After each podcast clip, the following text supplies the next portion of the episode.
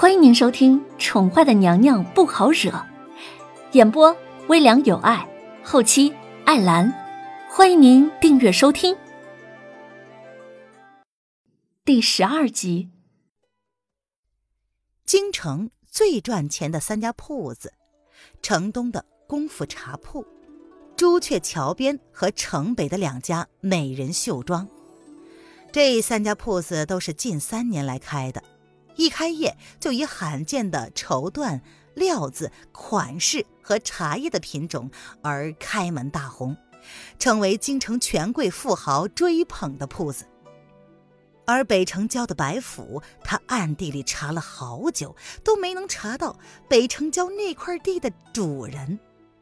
没想到，这块最有价值的地契，竟然都属于这个年纪轻轻。看起来一脸放荡不羁的少年，燕娘不能不对凌渊另眼相待。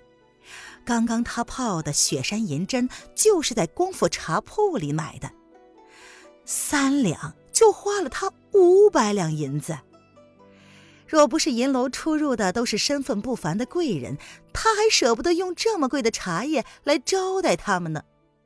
哎，燕娘何须谦虚？林某今天来，就是想跟燕娘谈一笔买卖。燕娘看看这些，可有资格跟银楼合作？凌渊淡笑着说：“没错除了不醉楼之外，他在京城还开了两家绣庄和一个茶叶铺。这些瑶儿也都是知道的。他打算将这三处铺子的地契用瑶儿的名义交给银楼保管。”以确保瑶儿日后衣食无忧。而北城郊的那块地，他当然知道，燕娘觊觎那块地很久了。他原本是想留着日后跟娄老爷翻脸之后安身的地方，却不想搁置了三年，如今看来是用不上了。那他只好将它用来作为跟银楼合作的诚意了。不知林公子是打算？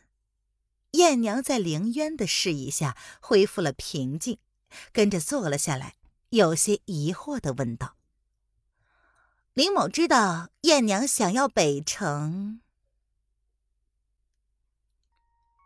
一个时辰之后，凌渊一身神清气爽的从银楼出来，天色已经接近黄昏。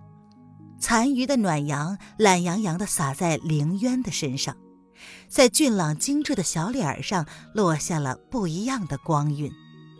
走了十来步，凌渊摇着扇子，像是突然想起什么似的，转身拐角往一个偏僻的巷口走去。不知道让红娘打听的事情有消息了没有？还有关于下个季度的销售预算做好了没有？下一次出宫，他不知道会是什么时候。凌渊打算在进宫之前将一切打点好。白天，红娘并不在不醉坐镇，而是住在离不醉楼不远的湖心小岛上。凌渊需要过船才能到。凌渊慢悠悠地走着，心中思量着：快到夏天了，是不是应该将酸梅汤的制作方法交给红娘呢？嗯，顺便告诉一下文燕，这一季度的雪山银针颜色不够正，她要检讨了。再往前走十来米，就到了河边。突然，林渊觉得身后一凉，有一股冷气向他冲来，下意识的他就往身旁一躲。只见一枚银色梅花镖越过他，直直的飞向了柳树树干。凌渊回头，黑衣人伸掌再次向他袭来。凌渊一惊，慌忙的侧身躲过了黑衣人的攻击。来不及考虑，黑衣人又挥剑向他砍了过来。凌渊收起扇子，轻巧的躲闪，心中暗暗惊讶：这到底是谁？竟然想要杀他？然而实际情况容不得凌渊多加思考。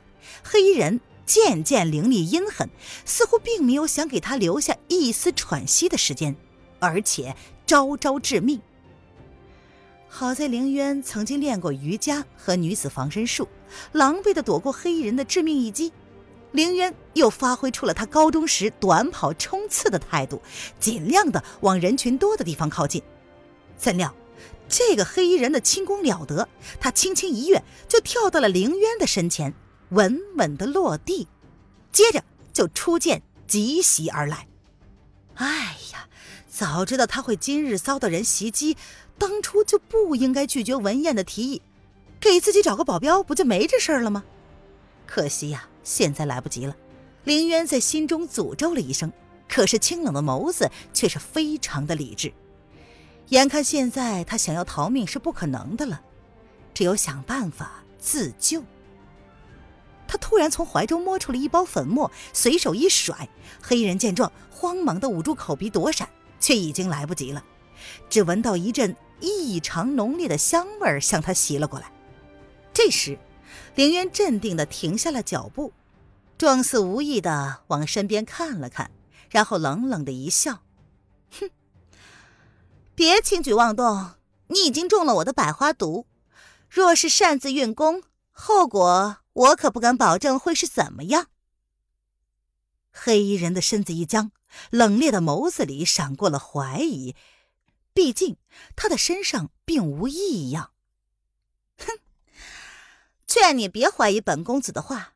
你不会以为这是姑娘家用的胭脂水粉吧？凌渊见他怀疑，勾唇一笑。解药。黑衣人也不跟他废话，举起手中的长剑，冷冷的说道：“你觉得我傻吗？会将毒药跟解药一起放在身上？”冷渊冷笑着说：“那就死。”黑人握紧了长剑，启唇，冰冷的吐出了这三个字儿。他是职业杀手，他的任务就是提着这个女人的首级回去复命。喂！林渊大惊，没有想到这个人竟然这么顽固。黑人说罢，便再次挥剑，毫不留情的朝着凌渊攻击起来。该死的！凌渊十分后悔，这三年来偷懒没有去学武功，导致现在小命掐在了人家的手里。一开始，凌渊还能勉强的躲过黑衣人的攻击。渐渐的，他开始体力不支。黑衣人似乎知道他的弱点了，并没有运用内功，而是虚招挥剑。但是这对于手无缚鸡之力的凌渊来说，应付起来也是十分吃力的。十来招之后，凌渊右臂的衣服已经被划破了，虽然没有受伤，却露出了如玉一般的藕臂。我靠！凌渊低低的咒骂了一声，眼见黑衣人一剑就要刺中他的右臂，向他发起最后一击。凌渊心知自己这一次是躲不过这一剑了。尼玛，没想到他今日会命丧在这里。然而千钧一发之际，不知从何方飞来了一颗石头，挡住了黑衣人的长剑。此人的内力十分的深厚。这一下，黑衣人甚至握不住手中的长剑了，长剑竟然顺着石头的方向，齐齐的嵌入到旁边的柳树枝干之内。黑衣人大吃一惊，他没想到这个女人的身边竟然有高手潜伏。他自知继续待在这里也是讨不了便宜的，便深深的看了凌渊一眼，纵身一跃，消失在了凌渊的面前。凌渊早已经愣在了原地，久久的没有动弹。他甚至到现在还不能反应过来，刚才发生了什么事儿。站了好半晌，直到脚底都发麻了，凌渊才渐渐的恢复了知觉。这是有人救了他？会是谁呢？凌渊原地巡视了一周。四周静悄悄的，平静的不可思议，仿佛刚刚那些惊心动魄的一幕一幕，都是凌渊凭空想象出来的一般。凌渊走到了河边的柳树旁边，他伸手轻轻的扶着嵌入树干内的石头，心中阵阵的心惊和迷惑。到底会是谁救了他呢？即便凌渊没有学过，也知道。能将石子儿轻而易举地没入树干之内，定是内功深厚了得的高手才能做得到的。有人想要他的命，他是可以理解的。毕竟他不论是男是女，都树敌颇多的。只不过他男装的身份是隐形的，并没有几个人知道他的真实身份。除了亲近的手下和瑶儿之外，几乎没有别人知道他是女扮男装来经商的。想到这里，凌渊又不禁冷笑。刚才这么明目张胆的想要他的命，对方未免也太着急了一点吧？听众朋友，本集播讲完毕，请订阅专辑，下集精彩继续哦。